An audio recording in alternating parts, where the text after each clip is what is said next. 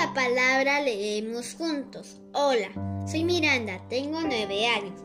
Vivo en Lima, Lurigancho, Chosica, El Vallecito y voy a leer un cuento de José Piero Ocrospoma Valverde, solo por ser hermoso, parte 6. Ella se había enamorado de la belleza y la perfección que él poseía. Después de tres años se convirtieron en enamorados, pero algo malo pasó. Justin se encontraba confundido. Ya no sentía lo mismo por Nayeli. Pensaba que no era la misma de antes, que la belleza de su pareja se estaba perdiendo. Pero no era así.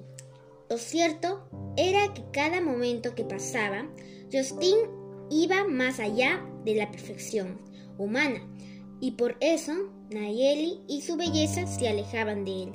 Gracias.